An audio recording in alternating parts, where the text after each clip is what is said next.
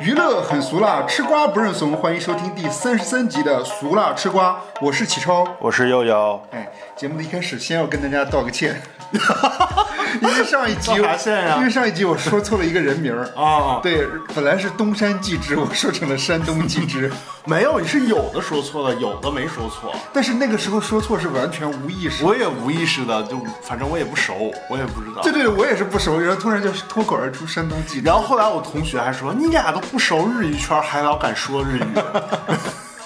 没有，我觉得只是针对那个新闻说的那个东西，但是对于那个人名儿可能没有太重视。 但我听我同学的意思，就是这个喜多川这个事件，其实对，呃，那个叫什么来着？吉尼斯吉尼斯旗下的艺人其实影响还挺大的。哦，我看了你像那个木村拓哉啊，还有以前那个蓝下面那些艺人啊，嗯他们的一些资源可能都会受到影响。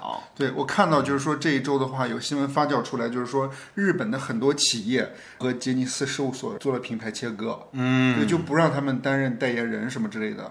是，他然的后意思是怕这种负面消息影响到品牌，但是但是可是他们他们也不是对，但是你知道我我同学是这么说的，他有网友就会说，就说你们在这个公司这么多年，肯定是知情人，为什么不勇敢的站出来指责哦这明个白明白这个施暴者？哦明白他们会这以这个角度来说他是嗯，还有一件事情要跟大家道歉，啊，卡姐 是吧？对对对，我说人家是在疯马秀然后跳过一 段儿。对， 人家没有，对是吗？我也不知道，其实对他没有在，他他啊之前只是做跳呃脱衣舞，哦，对，，然后所以他劝大家不要再，他劝女孩儿不要再跳脱衣舞。是是是，那可能也是你顺嘴就这么说了，对，所以就还是你查错了当时？不，我可能就是看到很多关于疯马秀的一些文章里面都会提到卡姐啊这你是段经历。就就就就给你那个什么了，那个叫什么来着？刻啊，板那印象电影里的那个叫什么效应来着？那个误杀里边的有一个叫什么效应，就说把那些东西都拼了，消失的他里边也有，拼凑起来是吗？就对把信息给拼错了拼。错了，完嗯了就误以为是那样的，哦，明白那。种叫什么效应忘了。对，但是我看了一下卡姐，然后最近入驻微博了，哎， 我还给友友截了一个图，嗯然后好多网友还说说这个微博上面发布的东西是不是那个进化版的？ 对啊，因为我看那个卡姐的 IG，还有一些卡姐的一些社交那个账号，嗯，对我发现，我靠，那上面的东西应该是不能在微博上播， 因为她很喜欢秀她的那个臀部，啊，对，我这周不是也给你翻了吗？她和她老公还有一些小在后台对吧？趣味的一些东西。空干嘛对吧？ 对，那个我补充一下，刚才要说的是曼德拉效应，是《消失的她》里就是提出来的。哦，当然，他们也有说那个，其实这个词不是这个意思，就陈思诚借用了一一下这个词。哦，明白，就玩这个高概念呗。嗯，对，感觉听着挺牛逼，大家也不知道啥意思。 哎呦，对，刚才其实启超就是陷入了曼德拉效应。呃，向卡姐道歉吧。对，那卡姐算你有听过卡姐的歌吗？听过，在抖音上看过。我其实不太熟，我对说唱的感觉。对我有个困惑，就是卡姐和另外一个歌手，我容易混。麻辣鸡啊，对对对，啊，我觉得俩人风格好像，而且那个形象也特别像，都是高饱和度的那种穿着，或者说都是特别爱秀自己的身材。嗯，是。对，但是好像卡姐好像比麻辣鸡更厉害，更辣。咱俩吧都不太熟，你就别老评价 了，越评价越招黑啊呀、嗯嗯，那友友一开始想有什么样的 mini talk 呢？ 啊！因为这期是咱们三十三期节目嘛，啊三加三得 六嘛，哎，六六大顺。这期我就有一个独家的点，因为我经常会在就是午夜时分，或者是在周六周日的时候听小宇宙其他节目的时候，我就突然不自觉的点开咱们的节目后台，就发现哎有一个人在听，啊我就总会发现这些莫名其妙的时刻，经常会有一个一个单个的听众在听，嗯我就会觉得哇，这个就是在这么。大家休息的时间，然后大家还会选择这个时间段休听一个这么冷门的一个节目，我就会觉得真的那个，就是觉得大家不是一个人，嗯，对，其实大家每次在这种时刻的时候，还有我们的声音在跟你们，在陪伴着你们。然后，所以我这段话就是献给我们所有的听众，尤其是就是在一些比如说周日啊、周六啊，我们节节目已经过了热度的时候，还在听我们节目，在打扫卫生啊、上厕所呀、做饭呀，什么什么之类的，晚上睡不着觉的时候，半夜还在听我们节目的听众，我想告诉你们，你不是一个人，还有我们的声音陪伴着你。嗯，然后我为大家唱几句歌吧。好的，嗯，歌词在哪儿？哎，歌 词呢？哎，让我给啊，这 当你沉浸天空那条冰冷的银河，粼粼的波光够不够暖和你？当你想起那道源自于我的光芒，我依然愿意为你来歌唱。献给我们所有的听众，在凌晨午夜时分、半夜鬼都不来的时候，我们还在为你歌唱。只虽然只有你一个人，还有我们的声音陪伴着你。谢谢。 嗯，谢谢大家。嗯，好的，看看有没有很暖心。有很暖 心，呃，来自对孙燕姿的《克伯勒哦对，》 奉献给大家。那就正式开始我们今天的新闻节目呗。好的对，这周呢最大的新闻，啊，我以为要说没新闻。 其实还是有一点点新闻的。哦对，嗯，把咱咱们提取提一些有意思的地方。好的对最大的新闻就是李佳琦啊，是对，哪里贵了？对，九月九号晚上，李佳琦在直播间，因为有网友吐槽那个花西子眉笔太贵，啊对，招来李佳琦的一个激情回怼。其实录节目之前就有这个视频了，但是晚上发酵了，是吧？但是那个时候，那时候大家就看这视频了，那时候好像没没就是传播没那么广，对，那个时候我也没有特别的，就没把它当回事儿，还对，就以为就是个梗儿，大家说说就过去了。是。哦，对，因为直播本身就容易经常这种怼网友，这种好像这种事儿还挺多的。好像也不是特别多吧。哎，我但是我有看到别的某些直播间，大家会说就是有一些黑粉，但是那些主播不会怼网友，顶多就是说大家可能不喜欢我们就可以走开，他们会这么说哦，但是他们不会质疑你的就是赚钱水平。明白，嗯嗯，说一说这个回怼网友的这个事情，就是当时网友应该是在弹幕上发了一个消息，嗯，留了一个言，说花西子越来越贵了，嗯，对，李佳琦就念了这个网友的留言，花西子越来越贵了，哪里贵了给我们用张兰女女士的语气学一下， 啊，宝宝们，嗯啊，有宝宝说花西子越来越贵了，哪里贵了？ 对，然后这么多年都是这个价格，好吧，宝宝们不要睁眼说瞎话，乱说。国货品牌很难的，而且花西子真的不是那种随便买原料就做的品牌。我跟花西子跟了很多年了，他怎么起来的，我是最知道的一个人。他们都差点把他们家掏给我了。呃，上链接那个苏打粉儿上十盒。对，真的乱说，买一只送两个替换装。小助理还在旁边，就是就是捧哏嘛，说很划 算，七十九哎，对，然后还就是好像就是想想要岔开这个话题，就是说你要不要帮我画啊？对，结果前面都还好，嗯，他的意思就是说不贵不贵，其实呃花西子国货品牌很不容易，嗯，而且还说花西子用料很讲究，嗯，对，而且从一开始花西子我就一直伴随着它成长，嗯，对，所以花西子很不错，嗯，对，大概是这意思。是后面呢，关键是他说了这句话，说有的时候找找自己的原因，这么多年了，工资涨没涨，有没有认真工作，好不好？ 这么多年都是这个价格，我真的快疯掉了。 旁边的那个，我真的有看那个短视频，旁边那个小助理真的眼睛瞪特别大，疯了是吧？没有就感觉特别特别惊讶，我感觉明显的小助理就感觉到他的没想到他会这么说，对，而且能感觉到这个说话，其实他觉得有一点意外，有点过分了，可能。 对，嗯，是，而且他后面还说，因为大家看看到涌进直播间里来的人说这些的事儿越来越多，嗯，他就说说，反正以前李佳琦的状态，他自己说的啊，他说李佳琦以前的状态再也看不到了，尽量保证以前有趣的状态和说自己喜欢东西的状态，导致现在我完全就不是，就是什么都不能说，嗯，而且还。感觉有一点像是内涵网友吧，就是说咱们就做一个圆滑的人吧，咱们就都便宜，也有贵的，哎，他这有点像撕破脸，无所谓了，对，有一点阴阳网友的概念一样，啊对吧？是吧？所以、就是是好像大家都都知道这个规则在哪儿，我把这个规则摆在明面上，把它撕破了，哎呀，咋咋地吧？啊，是，嗯对，好多人就说啊，李佳琦是不是变了呀？变傲慢了呀？是不是？当天晚上，李佳琦就发了微博道歉了，啊、是，但是好像网友没有很买单。嗯，关于这个回怼这个事件，网上讨论度就越来越多嘛。嗯，对，大家讨论了几个点。首先，第一个点是说到底贵不贵？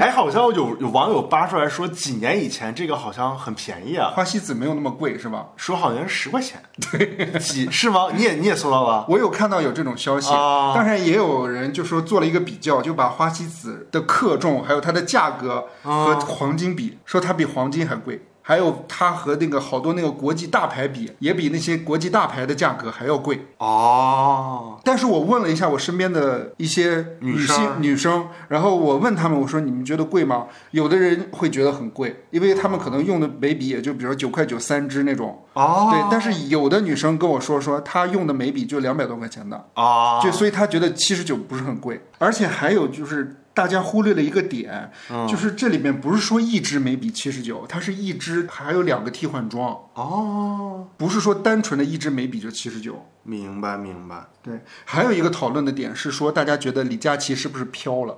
因为最早之前的李佳琦都是为女生谋福利的，是对，而且这时候他却就给是自己谋福利了，因为大家提到一个数字，就是说最早开始李佳琦直播的首场直播是七十九个人，只有七十九个人，嗯，那一场下来，如今却为七十九块钱的眉笔怒怼观众。 所以这七十九就是按首场直播人数定价了，是吗？可是你最早开始，李佳琦的那个怎么说人设，或者说对他的宣传来说的话，都是把他从一个底层爬起来的一个奋斗的故事讲给大家听，对吧？从一开始默默无闻，一直坚持不断的上直播，而且好像是全年无休，嗯，对，不管是生病还是怎么样，然后都坚持上播，嗯，持续的在不断的运营自己的一个直播的一个过程， 然后业务能力很强，对很熟悉那些所有的商品，对，成为了一个就是口红一哥嘛，嗯，呃，算是一个传奇故事了吧。嗯就是大家一提到李佳琦的时候，都会提到他这一点。 对，什么各种明星和老板去他那上面吐后孔，是，嗯，对，因为大家对他的印象里面，他最大的特点就是那个魔性的叫声嘛。Oh my god，买它，买它！用张楠的语气学一下张兰的语气啊， ，Oh my god，宝宝们买它， 学不出来。哎张兰一算般了不吧会说 Oh my god。 买，宝宝们便宜啊，买。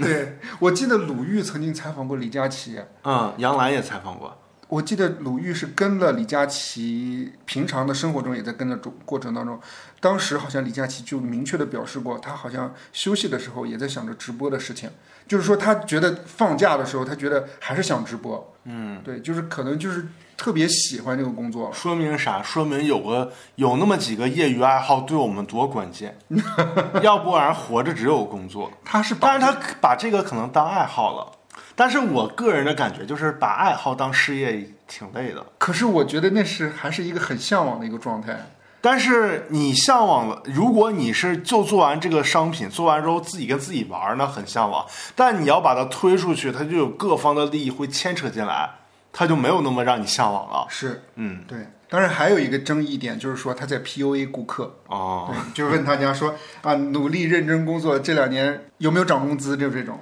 是，因为好多网友就说，就给人的感觉好像是，你看我从底层摸爬过来，日薪五百万，你们咋样？这几年还在那儿躺平呢，还在那儿买九块九、十九块九的东西呢，还在那儿抢香太的那个不锈钢铁盆呢。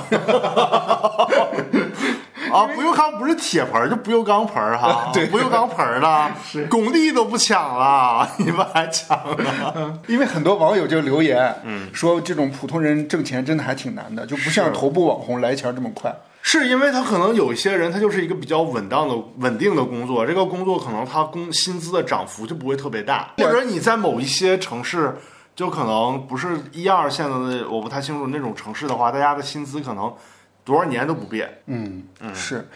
哎，但是你这两天还有一条新闻，我有关注到，是一个呃模仿鹿晗的一个网红，啊啊，模仿鹿晗挣了很多是吧？对，就是他日薪多少啊？嗯，不说日薪，好像是说他好像月薪就五百万，啊，流水就五百万，好像是。明白。对，他是买了什么豪车，还买了一层楼吧？嗯，对，，你看看哈，咱按咱这么算，咱这节目三十多期了，嗯，到现在一共收到打赏八块钱， 然后三十多期，三十多天，一共八块钱，就是平均日薪两毛钱， 咱俩咱俩太卑微了，哎呀，而且小宇宙还得分成呢 对小宇宙还也得就分成一毛钱吧，哎呀，我天哪！ 大家会说努力认真工作真的会涨工资吗？不一定吧，你得碰上那个时机对吧？不好说，哎，我我先你可能努力的都是给别人做嫁衣了。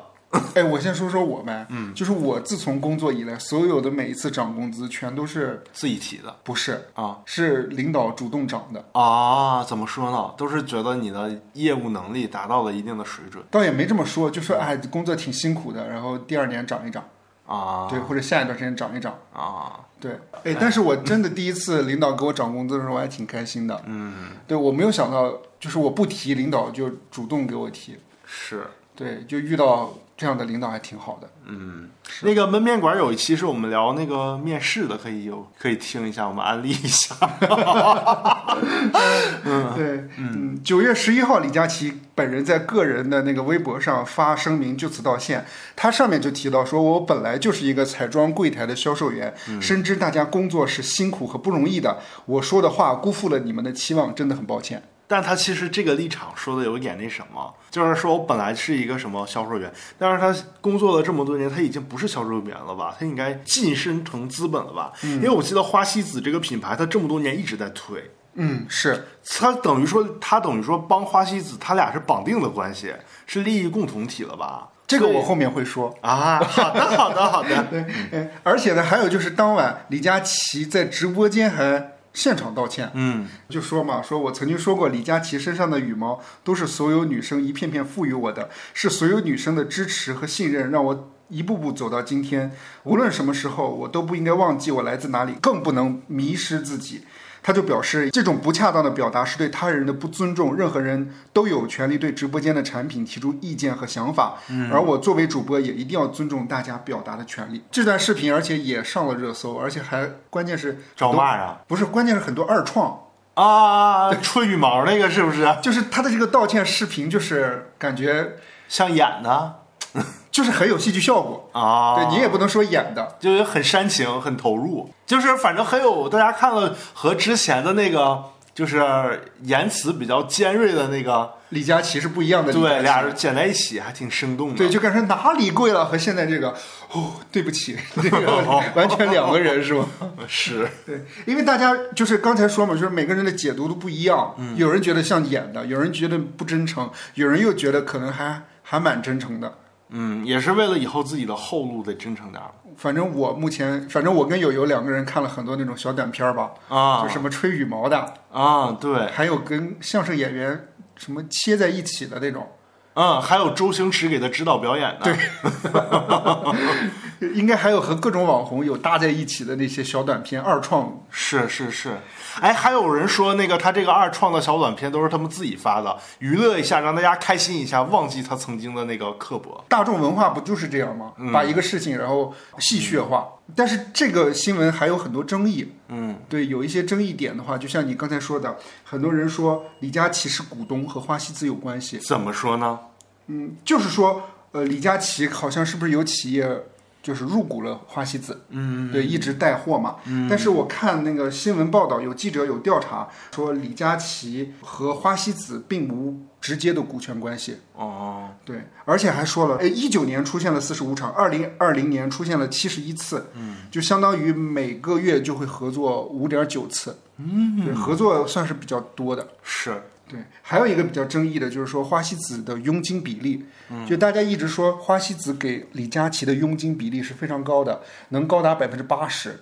也就是说，比如说卖一百块钱的东西，李佳琦能得八十块钱，花西子只得二十，哦，大家就觉得这个水分特别高。就卖七十九，他能得六十多。对，反正大家的意思是说，李佳琦能挣更多的钱，所以他会不断的要强调花西子很好。嗯，对。但是呃，花西子的官方有回应这件事情，说给李佳琦的佣金分成比例就是市场的平均。嗯，对，没有过过高。嗯，但是我我现在想跟大家说的是说，据我所知，李佳琦的佣金比例，因为他是顶流，嗯，啊对，比例他一定是最高的。明白，对，它不明白可能低到很不可能很是低平均水平，对，是，就是很多小企业可能这个品牌还没怎么打向打响市场呢。嗯，他如果比如想要去找李佳琦合作的话，李佳琦的那个条件也是比较苛刻的。明白，等于说是赔本赚吆喝，是因为我不知道友友在刷淘宝的时候有没有遇到过这种情况，就是可能就是这一个产品就会有李佳琦的头像放在上面，说李佳琦推荐。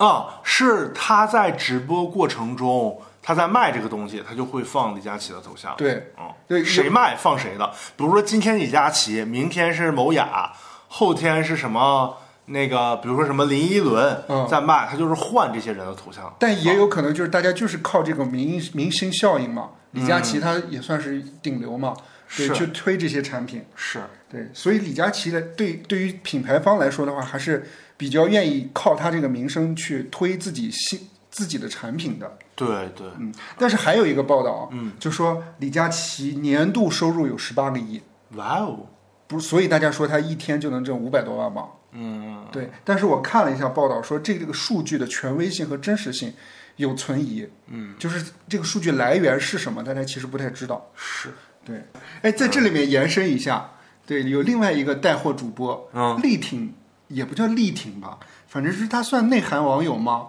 他就说，呃，这位是谁呀？施洋，反正也是做美妆的一个带货主播，原来参加过我行我秀，嗯就是他跟那个 Vicky 的关系特别好，啊啊， 知道知道知道知道，对吧？对嗯，他不是 Vicky 的粉丝吗？俩人算朋友吧？算朋友了，不是粉丝吗？他好像还认识那个 Vicky，那 Vicky 不给他在电影里安排一个角色，没有？可惜了 了。那施洋就说，觉得如果觉得七十九太贵，可以用锅灰刷 眉， 是不是觉得哎，很那逗这哎这是不是挺便宜啊？过会刷眉效果好不好？我也试啊试。 哎，我有看那个眉笔，哎有的眉笔真的特别厉害，它嗯能画出那个眉毛的效果。哦，就是一根儿一根儿的那种啊对效果。啊对对，是它很厉害，所以就是它那个头儿可能不太一样。啊，对，还是就是可能咱不太了解美妆，可能美妆真的有美妆的那种不一样的地方。嗯，就比如说口红，口红的价格到底是多少？你觉得多少钱算合理？我也没买过，你对问呀、我这个问就题，是咱俩都不知道一嘛。百多，我不知道，啊因为我感觉一根儿得涂挺长时间。在我的印象里面，所有的这种美妆多贵，我都觉得就是我都不会意外。嗯，就是因为我觉得这种东西，就是我经常能看到很贵很贵的东西，嗯，就这个意思。我们来浅聊一下，然后因为好的这个事情引引发了一些思考嘛。嗯，对，就是为什么是李佳琦？为什么李佳琦这件事情会影响这么大？因为它是头部嘛。嗯因为之前可能这条新闻我当时没有在咱们节目里面聊过，嗯、是因为这个事情没有发酵起来。就是张雨绮啊在直播里面不是调侃嘛，说六百九十九连袜子都买不了。啊，对，然后但是明白这个事情过了一两天就消减下去了，就大家都再不聊了。嗯，对，还有就是那个秦牛正威不是也说嘛，说卖那种便宜的墨镜儿，网友就说这墨镜儿 起不到遮光效果，秦牛正威就回怼网友说你自己知道便宜，怎么还指望遮光？ 他不是也是被网友骂吗？啊，对，但是秦牛正威这件事情也没有特别的发酵起来。啊，对，嗯，还有可能一个思考就是说，你觉得后续李佳琦经历了这个争议事件之后，会有什么影响？我觉得最大影响就是双十一吧，马上还有一个多月了，因为它十月末是不是就开始了？十月份应该就开始双十一了吧，我昨天晚上十点多在刷淘宝的时候，好像直播的就不是他，因为它有好多助理嘛，可能这段时间先避一避风头。可能过到双十一的时候再出来。对，有可能，因为双十一应该很多那个化妆品牌、护肤品牌、服装品牌都应该跟它有合作吧？嗯，哦，就是，而且就是你说后续的话，因为我之前记得看李佳琦的采访，嗯他有说他后续其实是想成立一个自己的服装还是美妆的品牌，啊、所以他做直播也是为了就是探一探，就是看看这个行业怎么怎么运营的，到底是从上到下是怎么做的。那他这时他间以很后久哎，对，所以他以后可能要成立一个自己的品牌来运营，因为他可能因为你看这几年，尤其这一年吧，我是觉得经济环境可能没有以前那么好了，嗯情况下，可能大家消费就是没有那么激激进了，嗯，所以可能直播行业我觉得可能没有那么好了。就而且大家买着买着就发现，哎，老是那些品牌，老是和主播合作的那些东西。然后有一些东西大家也知道那个价格可能有点虚，然后也没有那么便宜，还没有拼多多便宜呢。对，我就不买了，就就不在他那儿买了。所以我就觉得，其实李佳琦是他给他铺自己铺后路嘛，他以后其实是想变成资本嘛，他自己成立品牌嘛。嗯。再有一个就是说，其实他这么多年，他从那个一开始可能就跟咱们差不多，录个播客，他自己录个直播，然后从一个呃底层的打工仔，然后一步一步走上来的。就是他这么多年，他整个人的那个他他自己的经济的那个水平和生活水平，和他经历过的这些人和事儿，他他自己本身也他怎么说呢？就是他已经不是以前的李佳琦了。嗯，而且你想哈，每一个人直播，就是比如说他他一天晚上直播六七个小时，天天都要直播，你就像让咱们天天录俗大吃瓜录六七个小时，你早晚有一天就录烦的时候，会说一些你平时失去理智不会说的一些话，是，是不是？对我觉得反正他也到那个临界点了吧，可能那天，嗯，或者是有什么事儿触发他，所以他整个人的，不管是从心态呀、还是他真正的那个实力来说，他已经过了之前的那个状态了。嗯，明白。我觉得从客观规律来说也正常。嗯，李佳琦是直播卖货，来，我们来聊一聊直播买货的一些故事呗。嗯，对，你有在他直播间买过东西吗？买过呀，买过一些零食，还买过面膜。他推荐了一些面膜，其实还挺好用的。他有一次说那个就是面膜界做像那个像做 SPA 一样的那种面膜，我买了之后真的很好用。然后我还把这个面膜推就是送了一片给我同学，因为我同学经常给我面膜嘛，我就给他一片。他说用完了真的很好用，是吗？嗯，会很贵吗？也不会很贵。我查一下，忘了，就因为它这个面膜，我一开始好像是在六幺八买的，就因为用完之后特别好，双十一我又买了一次。啊，也不便宜啊，呃，五盒一百三十八，一一百五十八。啊哦，还可以，还可以。你以为一盒一百五十八？我以为六百一呢。啊，没有，五盒一百五十八。啊，我这个消费水平，咱俩一天就挣一 毛钱，你也不是不知道，还能买那么贵的？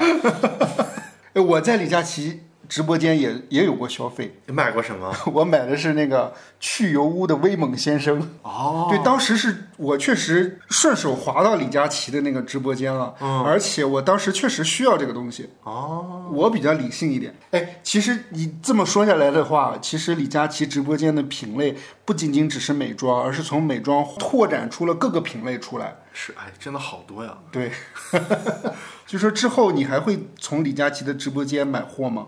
如果他卖的那个价格相对而言合适，我就买呗。明白，对啊就是其实你还是我觉得对我影响不是很大，因为你这我个是还是图便宜， 对，因为因为对我来说，我唯一的利益点就是这个东西我买回来值不值，对我来说有没有用。如果我需要这个东西，这个东西价格又 OK，那我就会买啊。明白？嗯，是这么看，其实我们在网上那个网购的其实都还挺多的，是，嗯，什么某雅呀、某奇呀，还有其他的一些主播。哎，你对其他的一些主播熟吗？不收，哦，我就记得什我么真的很少看直播。那个我记得淘宝有几个什么李佳琦呀、某雅呀，后来那个什么香菇来了，嗯还有一个叫什么，还有林依轮也是某雅下面的嘛，嗯，然后还有那个林依轮为啥不单独出来啊？可能他，我我感觉啊，好像就是因为某雅在这方面经验比较比丰富丰富，嗯所以像好像李静也是他下面的，啊，就是这么在厉害啊对，所以就是很多人应该是他们帮着运营的，因为他们没有这方面经验，应该是。啊哦，明而且你看那个林依轮，他有自己的下面有自己的品牌，叫什么范爷，啊，对对对，就是他做辣椒酱吧？对，是还还有面，啊啊就是那种像方高级一点的方便面，啊！对，里边还有肉蛋儿的那种， 真有肉蛋儿的那种，我买过我是经常刷到胡可、啊，胡可对，李艾朱丹。啊，对朱丹， 我经常那个晚上十二点刷到奇儿，他卖的东西特别便宜的零食的时候，我会买一个吃。比拼多多还便宜。但我有时候觉得拼多多更合适。我以前真的瞧不起拼多多的，谁让今年这个环境真的是让我重新拾起了，发现了拼多多的好。哎，但是我我嗯说实话，就是虽然这个话题这么热，但是有一点说实话，就是其实所有的顾客来说的话，都是见见利忘义，啊，对啊，就是谁便宜然后我追谁。嗯，对啊，其实所有的东西都是一种情绪嘛，这种情绪来得快，去得也快。对，就是可能今天你卖这个化妆品便宜，那我就去你的直播间。如果比如说你比别人贵，那不好意思，我比过价之后我就去别人了，对，我这几天还看李佳琦直播间，他好多东西都还还卖几万件呢都，是吧？嗯说明他可能还是议价能力比较强嘛。也也有可能。那第二条新闻我们要不要开始？开始好对嘞，呃，演员袁冰妍偷逃税被处罚并追缴二百九十七万余元。哦，对，袁冰妍这个艺人，咱们之前节目里面老曾经瓜了，聊过，嗯，对，第九期咱们聊过袁冰妍，哦当时的话题是说二二年她当时就是已经被爆出来偷漏税了，嗯，她的当时咱俩在节目里面聊她的一个原因，是因为她有意要复出，哦在社群媒体上有发布一些照片，嗯，对，很多粉丝就不乐意嘛，说你能出来，为什么某兵不能出来？嗯啊，对，当时咱俩聊的是这些话题，是，对，当时还但他金额没有某兵大吧？对他只有九十多万那个时候，包括这次也才两百多万，两百九十七万啊哎。呦，说的你好像觉得哎两百九十七万小 钱，不够我一顿外卖钱啊！但是这一次比较严重的一点是什么？就是国家税务局在发布那个公告的时候是这么说的：说发现袁冰妍存在涉税风险，经提示、提醒、督促整改、约谈、警示后，袁冰妍仍整改不彻底，哦，顽固不化，加致其关联企业存在逃漏税、偷逃税嫌疑，依法对其展开了税务检查。嗯，因为去年的时候就说他被重庆市税务局罚款约九十七万多，嗯，时隔一年再次出现问题，而且人民网对于袁明媛这个事情有专门还发文，哎，他说的什么呢？他的题目就是“洗白是无效的，无视法律最终自食恶果”，嗯，对，就没有办法洗白了。是，对，那就宣布了他袁明妍正式的进入了法制咖的行列呗。是，对，也没有什么，没有付出的迹象了，对没有付出的可能了。不要存一丝侥幸了。刚才不是看说什么各大卫视什么微博、各大什么什么的东西，全都把它又删了吗？对，而且就是他的那个微博不是被禁言了嘛？嗯，是。之前咱俩聊过那个宋祖，哎，那跟那个张某汉是一个待遇啊？张某汉还不是逃漏税啊？不是，他也不是被禁言了吗？啊，对哦，是张某汉只在 IG 上然后有发文，啊对，最近在游历西藏，啊，他还能在我国境内活动啊？他还有这个自由啊？他能在境内活动，但是他不会在境内的社交媒体上发布任何东西了，他只能在境外的社交媒体上发布一些东西。哦，那就是赚国外的钱回来，促进我国消费。可是他发 IG 也没什么赚钱的地方呀。他不是在国外开演唱会吗？啊，对对，他是有在国外开演唱会那也是挣我们国内的钱。哎是，嗯，延伸一下，就是前一段时间咱俩不是还说宋祖儿偷逃漏税吗？对，对，但是这件事情到现在为止一直都没有任何新的进展。嗯，说明还在斡旋之中。嗯，可能是。还有一个人，就是我之前发给你新闻过，你还问我说这个人是谁？啊，对对对，你哦不熟吗？不熟。对，蒋依 依，哦，谁呀、她演过那个《赘婿》，还演过那个《带着爸爸去留学》。啊？啊个屁呀、我都没怎么看过。她应该是我看过《赘婿》，但我真对不上号。是，反正就是一个很年轻的一个女演员，她这个呃偷逃漏税很有意思，就是网友曝光说她偷税漏税了，嗯，就结果她的工作室然后专门有发表回应声明这件事情，嗯，她的意思是说工作室确实以自行申报的方式进行补缴蒋依依的个人所得税和滞纳金。但是蒋依依工作室在自行管理企业物品取得财务资料后，积极主动核查税务情况，并配合税务机关工作，不存在故意的逃漏税。他的意思是说，之前啊确实有错，可能当时是失误了，但是我主动补缴了。嗯，对他跟那个呃袁冰妍不太一样，袁冰妍是我告诉你你这个了，然后赶紧核查，他是不核查也不整改。嗯，对袁冰妍就造成现在这个情况。讲一一来说的话，他有点像是。嗯，算是主动吧。嗯，对，然后主动发现问题，然后主动解决问题。哎，以一个业内人的身份，业内吃瓜人士的身份来看，你觉得还有付出的可能吗？讲一一是有可能的，啊对，因为讲一一到目前为止，他很多活动还都在。啊，对我有看那个，但是那宋祖儿呢？宋祖儿现在真的是不怎么是出来个谜是吗对，？是现在不知道现在进展是。啊，我想起来了，之前上次还说那个浙江卫视身处困境不忘不忘了删宋祖儿， 是吧？那是你说的，啊， 哎呦 那，是我说的吗？啊，嗯对这话能播吗？反正也播出去了。 哎，反正我们这个事情就就是还是就是督促大家依法纳税吧。嗯是。第三条新闻是关于薛之谦的，嗯， 兴趣不大呀你。哎，薛之谦发生了什么事儿呢？ 哎呀你这个看我又开始假嗨 了，假嗨假高亢，太假了，咱俩，尤其是我。你这也不叫假，你这是节目效果。嗯，哎，他发生了什么呢？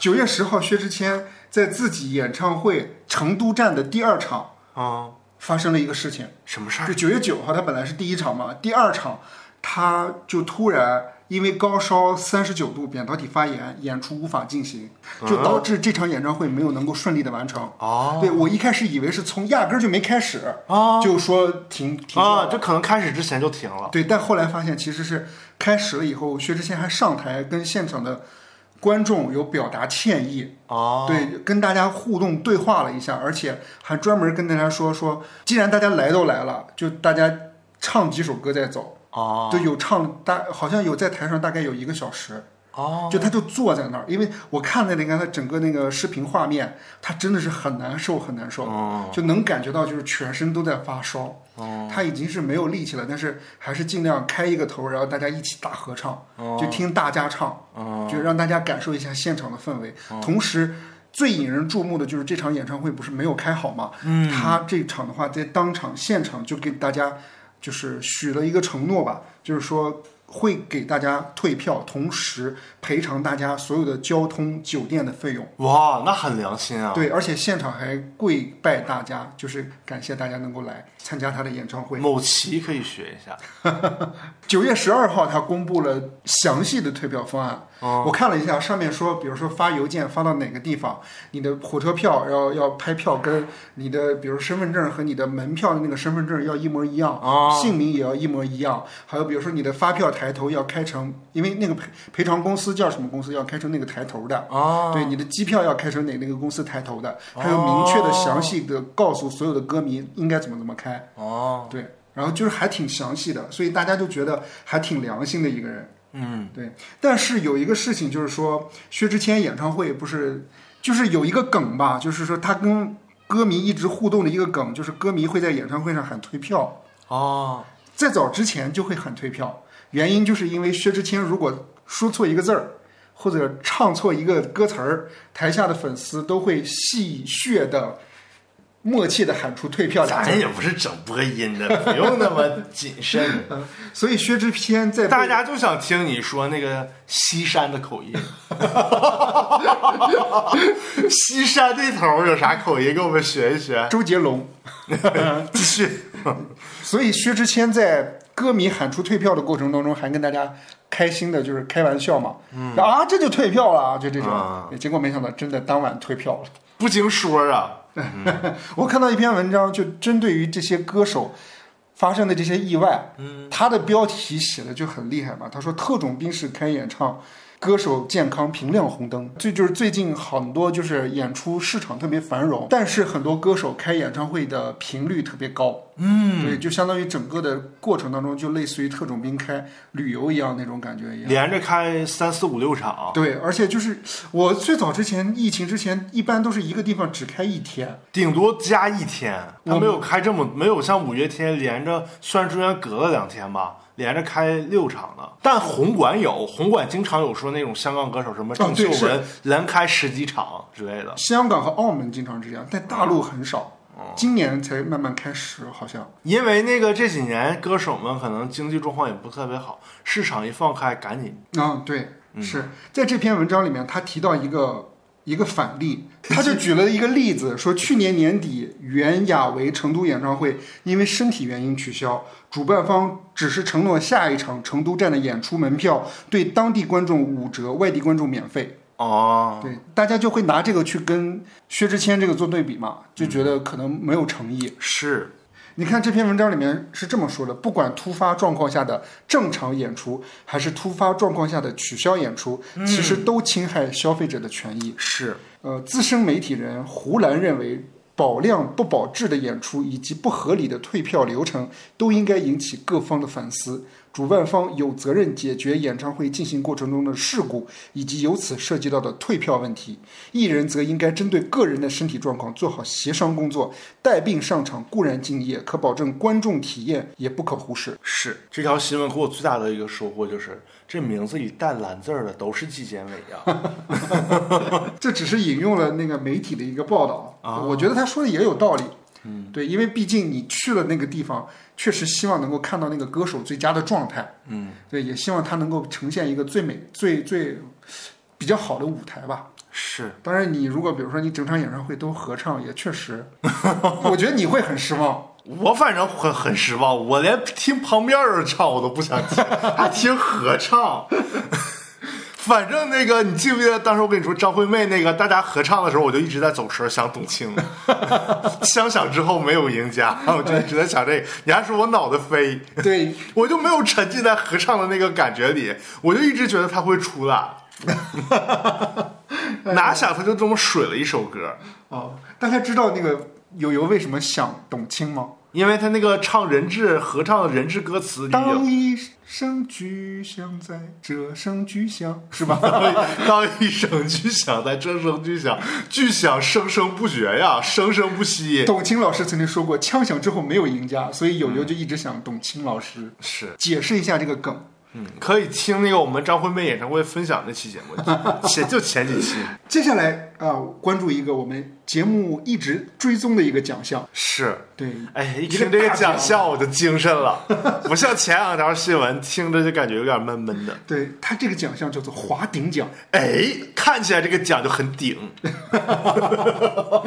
那华鼎奖最近产生了一个很大的一个新闻，哎，怎么了对呢？我们觉得很大啊啊。对，华鼎奖因为不可抗力延期了。哦，对，究竟究竟是什么不可抗力呢？来，我们来说一说。好的，对他那个华鼎奖发布了一个就是公关文吧，啊说为了更好的办华鼎奖，打造华鼎奖国际音乐盛典走向国际的目标，哎呦华鼎奖将集团决定。等会儿华鼎奖还有音乐华鼎奖。对呀、它不是综合性啥都有的奖项吗？它是综合性啥都有，它是每年都会办几届嘛， 啊，每年这几届是分音乐界的和影视界的，是 吧？还有戏曲界的什么之 类的。还有戏曲界的呢！哎呦，我话剧啊有没有什么的播客界的呀？ 咱也入围入围， 还有我也网红想界得的是吧我直播界也想得这个奖项。 华鼎奖集团决定原定于呃哎呀，华姐奖感觉会封杀咱们节 目。原定于二三年九月十六号举行的第三十七届全球音乐华鼎 奖，因不可抗力因素将延期举办。啊哎，在此，我们对您表示诚挚的歉意。嗯，我有查查不可抗力，啥呢？没 没查到。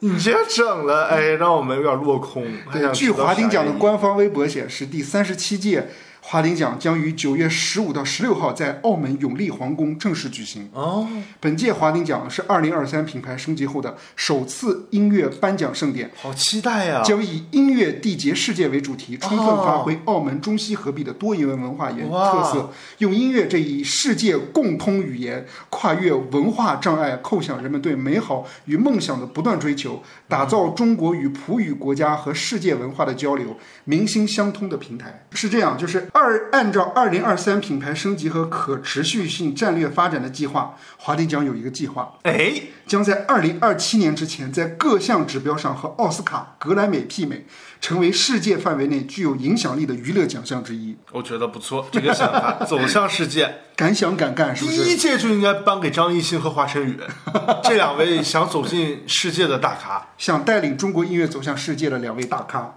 对，功勋级人物。是。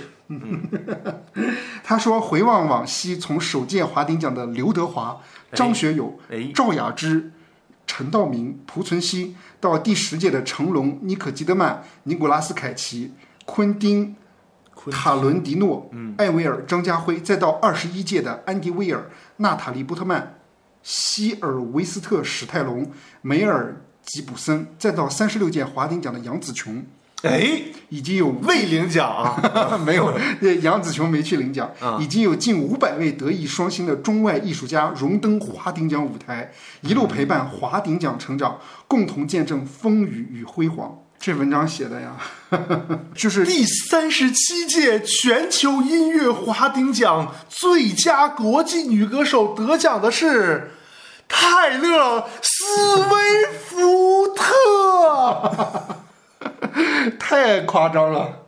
最佳说唱女歌手获奖的是卡迪 B。哎，你说华鼎奖三十七届应该谁来主持？ 谁主持我无所谓，应该咱俩颁奖， 我肯定给他颁的意味深长，特别有情绪，拉长音儿。假嗨假高潮，我特别会， 就像咱们听众总结我的那个说话特点，哎，总结的我觉得很到位，假嗨假高潮，不错。对电影的奖项一般不都是蓝雨姐姐主持吗？我刚才听成电影性的假高潮都是男女主持。 但是我在想说，音乐类应该是谁来主持比较合适？音乐界呀、嗯音乐界，哎，我想到了一个人，谁？张绍刚， 他不是主持了艾欧巴的那个什么新歌发表会吗？不叫新歌发表会，就是签约仪式吧。签约仪式，对，你想到正经的是谁？主持啊，嗯主持华鼎音乐奖，何炅，正经，谢娜，谢娜也算音乐音乐界的，我觉得何炅适合电视类的奖项，张大大。啊，张大大也行，音乐类的奖项，喜欢音乐的主持人黄子佼， 他不是挺喜欢音乐的吗？是，他是乐评人。嗯，是他和小 S 搭档吧？延伸一下，除了华鼎奖，最近还有一个奖项，嗯，哦对，多伦多电影节，啊，对，把那个电影节特别贡献奖颁给了娄德华，楼的吧对他参与的是， ，Andy Low，对他参与的是那个宁浩的新电影叫《红毯先生》，嗯，对，在多伦多电影节参有首映嘛，嗯，对，这个红毯先生好像就是演了一个明星，嗯，应该是吧？我没看那个物料信息，没看对，但是说说十月份会在大陆上映。宣传呗，提前。对，算是提前宣传，算是怎么说呢？往这个电影节的奖项靠一靠，然后然后正好也是红毯先生去走走红毯，走一圈儿。因为多伦多电影节是一个就是电影市场一个不错的平台吧，就很多当年的一些热门的得过奖的呀，或者是一些热门的电影啊，或者是北美颁奖季可能有有想去竞争一下的电影都会去那儿。是，我还你看那个刘德华，感觉在红毯上就是还是挺吃香的嘛，一上红毯所有人都拍他，然后然后哎，你看那段了吗？他和宁浩上红毯我我有看图片，啊，看视频了吗？没看视频。就是他和宁浩一起开始一起走嘛，嗯后来那个他俩分开了，有一个红毯旁边有个人找他去签名，结果刘德华就去那儿给他签名，啪，所有记者，完了宁浩就站一边，啪，所有记者全都过来拍刘德华签名，哦，还是有号召力的。而且他什么颁奖语还用了什么三种语言，什么英语 English、啊法语， Chinese 啊和那个法语吧？和那个广东话。哦哦哦，没有法语啊，我以为加拿大是法语。多伦多不是法语区吧？哦，不是啊，反正你我就查一下，蒙特利尔是法语区吗？反正加拿大不是法语就是英语嘛。 Montreal 吗？那我们就对华鼎奖拭目以待呗。对，虽然因不可抗力延期了，你真心期待吗？对呀、我真心期待啊！我真心期待他的音乐奖项会评出哪些奖项，并有谁能得奖。年度播客俗辣吃瓜。嗯，下一条新闻，下一条新闻，嗯，它是时政新闻，也是娱乐新闻，但是我们从娱乐新闻的角度去解读它。你这个我感觉有点悬， 这条新闻我就不说啥了 吧。台湾的红海集团创办人郭台铭日前宣布投入到二零二四当地的那个选举当中。十四号，他公布了他的副手，嗯，对，他的副手也挺引人争议的，哎，是谁呢？是艺人赖佩霞。是谁呢？这人儿 给大家讲一讲赖佩霞啊。 先说一下，说之前红海集团的创办人郭台铭宣布要参选的时候，提出了一个条件，他宣布有意寻找符合高知名度、热心慈善公益的女性这三项条件当副手。啊，他是公布这个人选之前先卖了个关子是吗？，对，所以很多就是台湾媒体就瞎猜，哦就猜林志玲会成为郭台铭的副 手。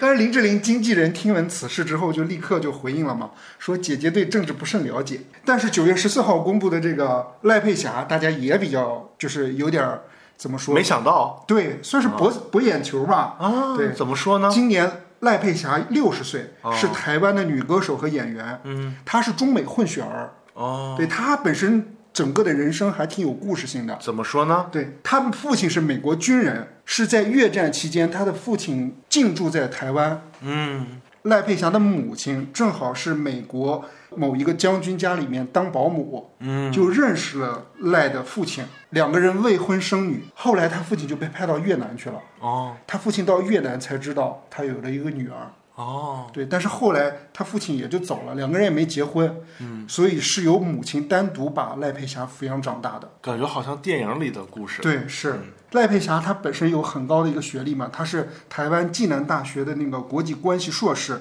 嗯，呃，还是法学的博士学位，嗯，对，还持有美国哈佛大学肯尼迪政府学院精英领导学位。哦，对，她曾经在近期播出的台剧中饰演某一个当选人候选人，并且当选。哦，那还挺有意味的，嗯，对，就是大家可能觉得挺 call back 的。 对，就是你演这个，然后在现实生活中还把它当成了一个也有点博眼球的感觉对，是，嗯对，他是一九八八年第一次结婚，哦，二十五岁，差不多九学会计的好好算算算数。九六年离婚， 哦两千年再婚。哦对，再婚的这个人是谢志宏，两个人曾经上过《康熙来了》，谢志宏是谁？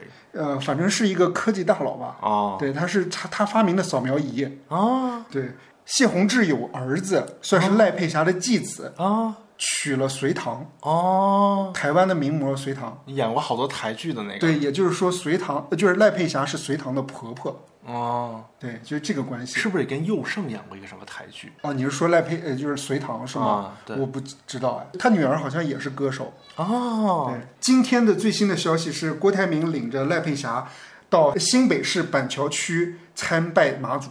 哦对他表示自己带赖佩霞回到出生地向马祖敬香，哦对，向马祖报告最新的动向外，也介绍赖佩霞给马祖。哦他还蛮信那个马祖的那个郭台铭，而且还有赖佩霞最近有一个新消息，就是她入围了金钟奖的最佳女配。嗯，挺好，是因为某剧吗？哦，对，是，啊，就这条娱乐新闻后面肯定还会有更多的发酵的东西。为什么？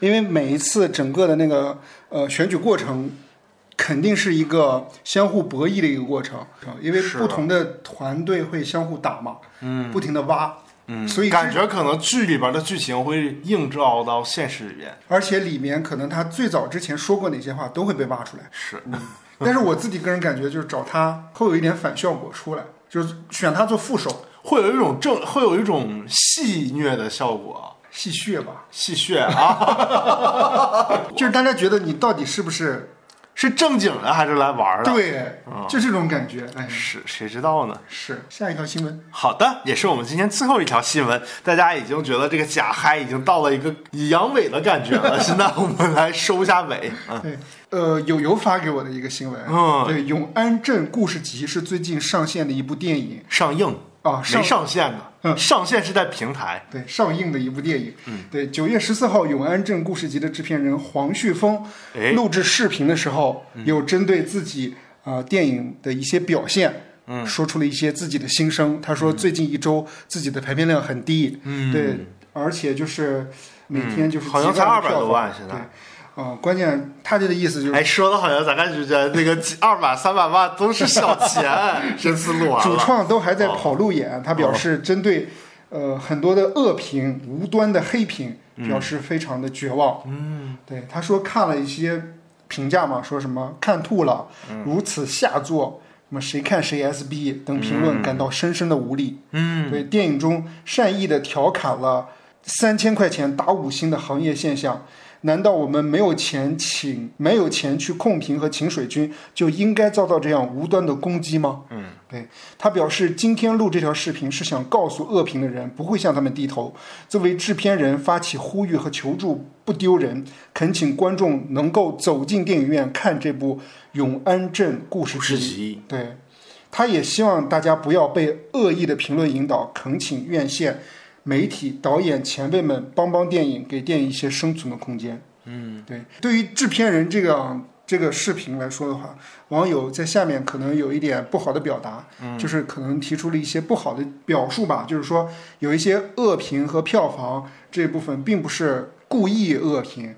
对，毕竟只有看过电影的人才能进行评价。是对，所以就是言外之意，就说你看，你说恶评都是来自于水军，而非真实的观众，就调、就有点片面这个说法。对，是黄旭峰呢，近日用网络流行暗语进行了回复。我去年买了个表，啊，这新学个词儿， 这以算是前不知道啊。你真的不知道吗？以前不知道。我这么单纯，我只知道假嗨假高潮。哎对，在这之后，这位制片人更是一发不可收拾，连续发文怒怼某给予差评的影评人，表达方式也从文化人的暗戳戳升级为直接点名开骂，声称要教对方如何做人。哎呦，对，他说：“谢谢大家关心，我不喜欢解释。另外，还是重申一下，永远不拒绝任何人的观影感受，还是差评都行。我非常清楚永安镇一路被黑、被侮辱、扣帽子、被带节奏的情形，我知道我在干什么。谢谢大家，那熊，你他妈等我抽你就行，言必行，行必果。啊他直接点名了嘛？啊对，他就某熊主播，对， 就是某呃某熊影评人对啊，他就点评某影评人“嘟嘟熊之父”啊，听着挺可爱的这名 儿，嘟嘟熊。他还证实对方恶行评论，说还拉出《地球流浪地球》做旁证，表示即使这样高票房的影片，《嘟嘟熊之父》也打过一星。 哎，那好像正说明人家公正， 高票房、低票房都打一星，就不我为权贵，也不为那个就是就是那个非权贵。 这咱俩还看那个《嘟嘟嘟嘟熊之父》嘛，啊好像豆瓣都没这个人了，啊，他好像把账号给注销了。微博上好像也没这个人。微博上有这个人，但是他把他之前的近今年以来的微博全删了。好像是他不想卷入这个争议当中。嗯对，这个事情还没有完。嗯，在黄旭峰连续发文怼过之后，某位声援恶评影评人的网友竟然在线威胁，要求《永安镇故事集》的导演魏淑君出面制止黄旭峰的行为，哦，保证影评人的评论自由，否则就将导演还未上映的新作《河边》的错误公开。妈，可是朱一龙演的呀，我我咋觉得这个反倒反倒有点儿升级了是吧？有点儿行为有点儿违法了，啊是吧？对，就是人家未上映的拷贝是受版权保护的。对呀、嗯就是你是爆有出点来那个啊为这什个么事情爆出来这个事情，就感觉是以暴制暴那种感觉。但是我今天还在群里听别的朋友他们说，说如果你这个是在国外报的国外的 IP，、嗯有可能就也追追责不到你那个位置，是这个哦意思吗？明白就如果在国外，嗯但是这事儿肯定这个行为肯定是特别的不恰当啊，我们不倡议这么做。是对，嗯因为这他这么做，我就觉得反倒他不在理儿了。对嗯，我们看一下《永安镇故事集》现在是多少？七点四，啊，还可以啊，我觉得。它不叫差评吧？七点四，就可能众多评论里边有一些异形的，哎那这个制片人是不是有点儿，吹毛求疵，或者说是为了博那眼个球眼球对因为我这就想到，其实之前不是那个大鹏的缝纫机乐队上映的时候，嗯他不是也说过影评人嘛？有一个影评人也是给他说没看就给他打低分儿，你记不记得？还发微朋友圈骂这个人。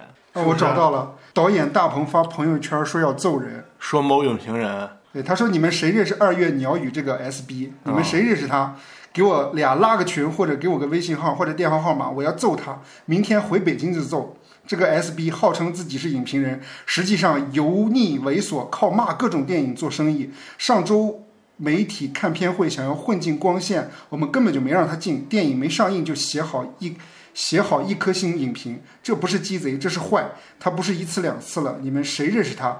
把我的话发给他，我要揍他。明晚万达 CBD 首映，每个厅里我都会问一遍同样的寻人启事，直接找到这个人，然后扇他大嘴巴子。啊 缝纫机乐队上映的时候发生的啊事，情，就是记得有这么个事儿嘛。其实影评这个东西真的是很个人玄学吧？这还玄学，啊，这就是很个人 很很情绪化的一个东西。对是。永安镇故事集我看了一下，啊，你看片儿了我没看片儿，我看了一下他的介绍啊对，这部片入围了七十四届戛纳电影节导演双周单元，嗯对，也算是在外国轮过一回儿的，回来 的，对吧？嗯，就是展上映那个入围展映过，对上映过。呃，主入围不是入围竞赛过啊啊，对，主演是杨子姗，啊！对，就她一个人我认识，其他人我都不 认识。黄米依你肯定认识啊谁，咱们去年看了一部大片儿。就是那种在水底涌上来的人脸的那个电影，那不是世间有他，嗯里边儿跟那个易烊千玺演一对儿那个啊啊，她是黄米依啊，啊，不好意思，我只知道易烊千玺。还有那个电影里边演婆婆的那 个演员演的很出色，吧是，呃，讲述了电影《永安镇故事集》剧组入驻永安镇拍摄，给这个原本宁静的地方带来一丝波澜。然而波澜过后，又一切重归宁静的故事。嗯，就听这个介绍就感觉很文艺。就很寓言性质的那种故事，是，嗯嗯，它跟那个河边的那个错误还错不误，太一样。对，河边错误有那点个儿是余华小说改编的，应该是个犯罪类型片儿。对侦查呀、或者说破案那种。这片儿刚才咱俩还聊嘛，说这片儿如果比如说有有票房不好的话也合理。对，因为它本身风格就包括它演员阵容、就题材什么的，就不是一个大众的片儿。其实它跟燃燃冬应该差不多的那种受众，只不过燃冬里边有周冬雨和刘昊然什么的。是，嗯但是恶评到我觉得这个真不好说，对因为每个人看电影的感觉就不一样。你像《流浪地球》，就有人喜欢，有人不喜欢， 是不是啊？是 对，对，就感观感不一样嘛。像《封神》也是有人喜欢，有人不喜欢，是不是？ 你这点谁呢你？还有像《消失的她》，就是有人喜欢，有人不看， 是不是？啊这都不好说。哎，是。之前其实我看就是媒体人比较说的多的一点，就是当年那个永安镇和那个啊、宇宙探索编辑部都是同时入围的那个戛纳山西平遥，平遥电影节嘛，嗯是那那个平遥电影节当年的双子星嘛，都评评论特别好。嗯然后结果那个宇宙探索编辑部还是挺出彩的，嗯，这个好像有点儿消失的感觉了。 算是声量没那么大。对，但如果通过这波就是舆论战，如果能让排排片儿多一点，大家多支持一下也挺好的，对，也是件好事吧。也是一件好事儿吧？对，但是真的，呃，又回过头来，就是还是说，就是那种恶意的把别人没有上映的一些东西资料发出来，确实是违法的一件事情。对，嗯，好吧，那那接下来进入我们的分享享环时间节啊对，，哎，有有有什么可分享的吗？没有。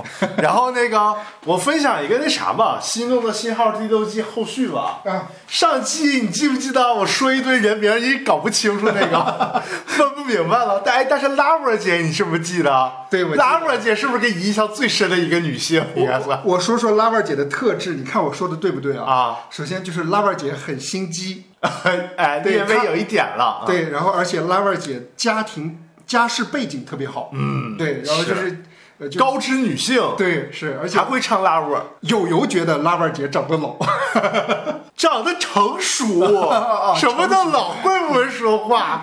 我们国字文国家那个语言嗯对那这这么博大精深。对，那拉味儿姐怎么了呢？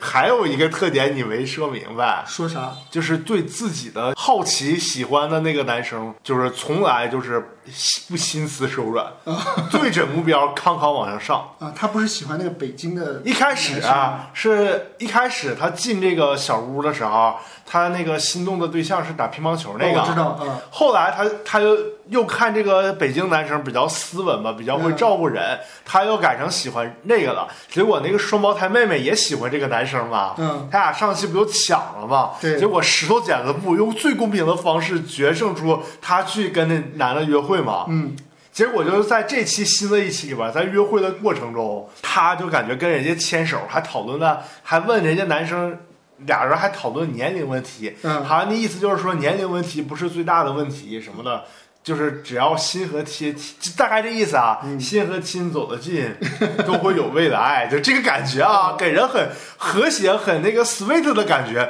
当时我还在想。哎呀妈！这男生原来是喜欢这款姐姐型 的，还有我还比较诧异的这个时候，嗯然后就到了他们都约会完，大家都坐一起嘛，做烧烤吃什么的，嗯这时候大家就唱歌嘛，那个双胞胎妹妹就开始唱了一首什么歌，大概的意思就是说，那个这个人不喜欢我，但是那个我把所有的祝福都送给他，但愿他跟那个他喜欢的那个女生能好好在一起。是自创的歌吗？不是，就是一首歌，大概是这个意思啊。英文歌中文歌啊，哦，英文歌我能听懂吗？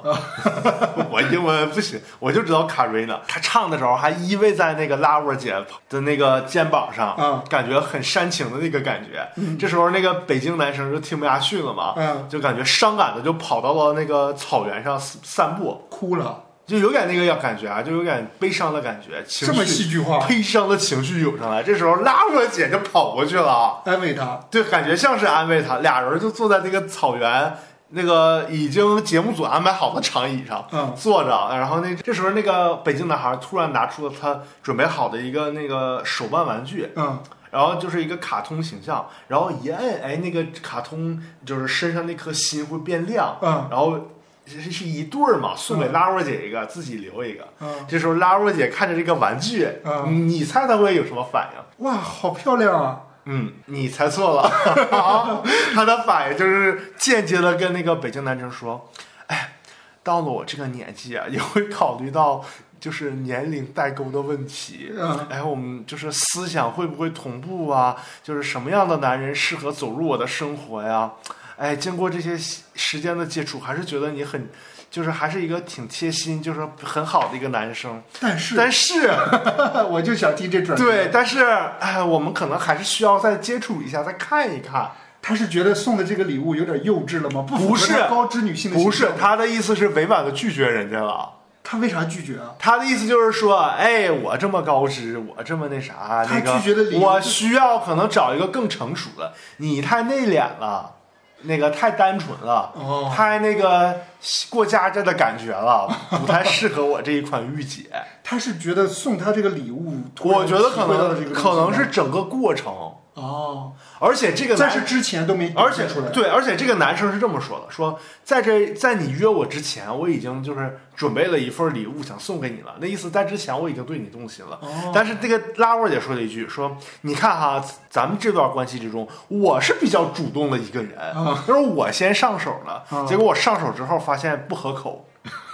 我又把你踢了，嗯然后后来那个每次节目结尾都有一个互发短信环节嘛，嗯拉沃姐就给他发了一个，但但但是发完对方都看不到啊，就节目组能看到，嗯发了一个大概意思就是说咱俩不合适，拜拜吧，大概这意思哦，就拜拜了。明白有没有觉得很戏剧化？就是感觉那种我就是追着玩儿，哎，追到了撩吧撩吧撩着撩着可以了，完了拜就是拜很吧，剧本。 对，给我和我那个同学非常之震撼呐、就感觉这个拉我姐果然是资深的那个高知女性，就是不一样这个作风。啊，人家那个作风都是追到了甜甜蜜蜜，她这是追到就就把人家给扒巴了。后面还会有，还有两再集演，还会有两集，嗯，哦，还没更新。没有，但我感觉也就差不多。我看到现在已经没啥兴趣再看了，基本上就这样了。 该在一起就在一起，该不在一起也就拜拜了。你这是推荐给大家看的，还是不推荐给大家看？我就是分享这个拉沃姐，感觉挺有挺，就是挺成熟的这些做法。如果比如说有 VIP 会员，会有那种拉腕姐 cut 剪吗？就是单独只有拉腕姐片段的这些东西。没有，好吧，这个也不是什么剧，你说什么杨幂或者谁哪个明星的那种 cut，他那不是，他没有。明白。但是你搜 B 站有可能会搜到卡那个拉沃姐，她不叫拉沃姐，人叫君君。就咱这么自己这么说，我怕你记不起。但是你说，我有点害怕一件啥事儿呢？嗯，那个中国歌剧院会不会封杀咱们节目？我有点担 心不了。会不会，不会哈，我觉得拉沃姐这个做法还是挺有自己成熟的一面的。嗯，成人世界嘛，都有自己的选择，我们尊重她的选择。哎，那你后面两集还会再看吗？ 快进看看吧。嗯，哎，那接下来进入我的分享时间。哎，启超有什么可分享的呢？对我今天想给大家分享一篇文章，啊，什么文章？是我看到的很早很早很早很早之前的哎一呀篇文章。妈，这本书这个厚的，看着我就有点他是一个之前知名的一个娱乐记者，叫做王晓峰写的一 The 篇文章， mass culture。嗯，就是他写了一本书，叫做《只有大众没有文化》。其实也不叫他写的书，他是指把之前他发表过的文章集结成为一本书。嗯，他的文章主要就是采访名人，还有针对某一些文化现象，或者说大众的一些现象，呃写的一些很有深度的一些文章。嗯，对，这篇文章是主要是他想他写春晚的，嗯，对他这里面就批评的非常的狠。啊，对怎么说的呢？我自己看了之后，真的觉得，呃，他是有思考的，但是他我感觉你这个分享之后，咱们会被春晚封杀。咱俩还上春晚吗？你没准儿能说到相 声。呃，他可不这么说的啊、嗯，对，他首先这篇的文章的名字叫做《春晚事先张扬的自娱自乐》，哦他就回顾了春晚这几十年的一个发展路程。呃哎，又我来听这到套我听到春晚就饿 了，哎呀，打了个嗝。是我分享他就是文章当中写的几个段落吧。好的，对，首先他有说到春晚的初衷， 哎，对，他是这么说的：春晚最早出现的时候，导演确实是本着给观众带来快乐的目的呈现这台节目的，并且做得很好。但是好景不长，影响日益加深，它逐渐从一台娱乐节目变成了一种意识形态。导演为春晚附加了很多本不该它承载的东西，快乐变成了一副躯壳，实质上春晚变成了一个什么都塞进去的一个春晚。我现在已经变成了李佳琦的小助理。本来是在除夕之夜让观众开心逗乐的晚会节目，变成了一个宣传片。这种做法要么是不屑于民众的快乐，要么是只为了满足少数人的要求，就是初衷变了嘛。嗯，他还有写到，就是说关于语言的这个没落的这个情况。嗯，对，他说戏剧心理学有一点是喜剧效果产生于戏剧语言表现过程中导致的观众心理期待的意外感。就是这种意外感没有了。呃你看啊，他说演员无法在春晚的舞台上挥洒自如，甚至无法适应新时期电视观众的心理和审美需要的幽默方式。春晚最终展示出来的，要么是保守老套的喜剧方式，比如至今他们仍然相信靠装傻充愣、故意听错话、说错台词的方式能逗乐观众，不知道他们是真傻还是真把观众当傻子。所谓包袱，当抖到众人皆知的程度，就意味着他该寿终正寝了，是不是还挺犀利的？嗯，他还有提到， 他还有提到一点，就是关于春晚的主持，嗯，就是说，他说春晚其实他们完全可以放下架子，用人的语气来主持这台晚会，而且春晚有极强的示范作用，不管什么样的晚会，是电视台的还是企业的，是官方的还是民间的，是专业的还是业余的，这种震慑性的主持方式都非常流行，好像我们都在用扩音器设备，卫星信号都不合格一样。嗯，不扯着嗓子喊，生怕别人听不见。连中央电视台的人自己都承认，春从来都不是叫出来的， 哎，这不就是我的主播风格吗？ 很高亢是吗？啊嗯，但你不是那种宣传震慑式的呀。哦，对，就单单我分享这三段儿，我就觉得写的已经很很厉害了。就是说出了你的心声，对，是说出我的心声。不代表有油观点。反正我如果春节给我一个选择的话，我不会首选春晚， 你会选《小时代》 四部连看，我不会、 哦我可能会自己选一部电影看吧，选一部什么电影呢？就是适合合家看的呀，啊，欢乐的一点电影啊。哎，我我有一个很好的一个晚会可以推荐给你看，什么晚会？就而且他办了很多次，他就是生生不息，可以看不完，你可以一一届接着一届看。什么晚会？华鼎奖颁奖晚会， 我觉得很适合过年看，应该娱乐性很强，很有就是各种欢快的点应该都有。反正现在如果春节联欢晚会再出来的话，如果再有热点，都是大家调侃他了，嗯，就是各种，你都得配着微博看嘛，而且朋友就是，圈看。而且就是有一种假嗨的感觉。推荐给大家看一下这篇文章，嗯，对，有一点思考吧，就是可能这个现在的这个传媒环境真的不太适合办一种这种综合性的这种晚会了，就是大家的喜好不一样了。而且好像就是没有什么明星再出来觉得那么兴奋了，就看着谁都觉得正常了。如果说一个明星，你会希望谁能够在，你会希望谁能够上春晚今年吗？啊？就是马上新一年二零二四年的春晚嘛。，对，如果说的话，如果要上的话，费翔带质子团上 吧，或者说费翔主唱，质子团跳舞，或者说追名林琴，他肯定上不了。他他坐飞机他都不坐，那他卡都不迪出国，卡迪 B 呢？ 更上不来下场，他都过不了审哎，再 callback 一下，卡迪 B 那个 MV 真的质量非常高，啊！是对，就是饱和度特别高，全部都是屁股。 他很爱秀他的屁股啊。 那我们今天节目就到这儿呗。对，哎，分享一首歌吧。啊啊，我本来吧，行了，哎，你说分享啥呢？我本来一开始行了吧，分享一个那个拉我儿，啊，